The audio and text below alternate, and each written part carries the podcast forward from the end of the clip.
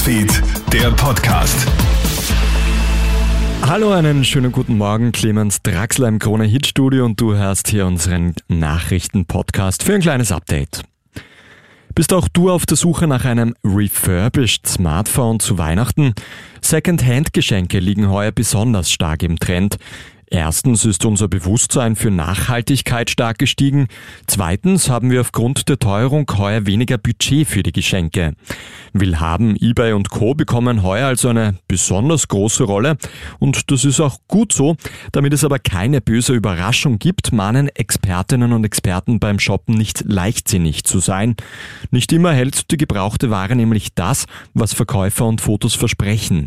Thorsten Behrens von SaferInternet.at das, was einem wichtig ist, sollte man wirklich auf jeden Fall nachfragen. Also zum Beispiel, was genau sind das für Gebrauchsspuren? Und ansonsten würde ich mir immer noch mehr Informationen zu dem Produkt geben lassen. Vielleicht mehr Fotos. Da kann man schon einiges erfahren. Für Entsetzen sorgen gestern Berichte über Geheimgefängnisse an den EU-Außengrenzen.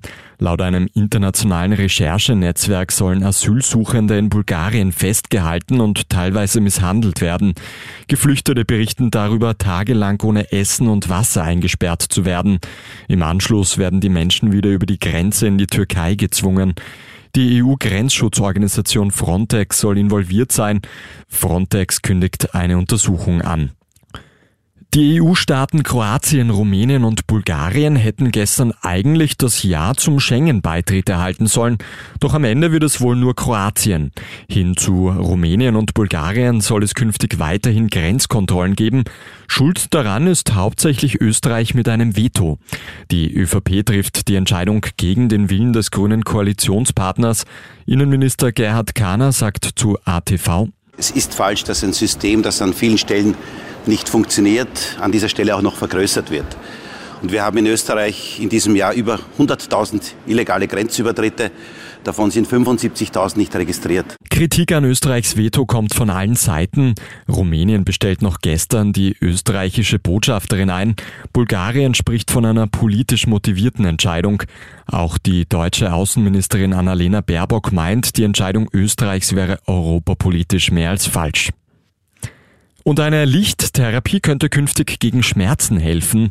Wie Forscherinnen und Forscher in einer Studie im Fachmagazin Pain herausgefunden haben, hat insbesondere grünes Licht eine schmerzstillende Wirkung.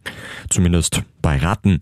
Eine Therapie mit Licht kann etwa bei Migränepatientinnen und Patienten zu einer höheren Lebensqualität führen, heißt es jetzt in der Studie. Lichttherapien werden bereits mit Erfolg bei Schlafstörungen und Depressionen angewandt.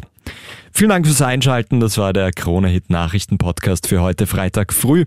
Ein weiteres Update, das gibt's dann wieder am Nachmittag. Einen schönen Tag noch. Krone Hit Newsfeed, der Podcast.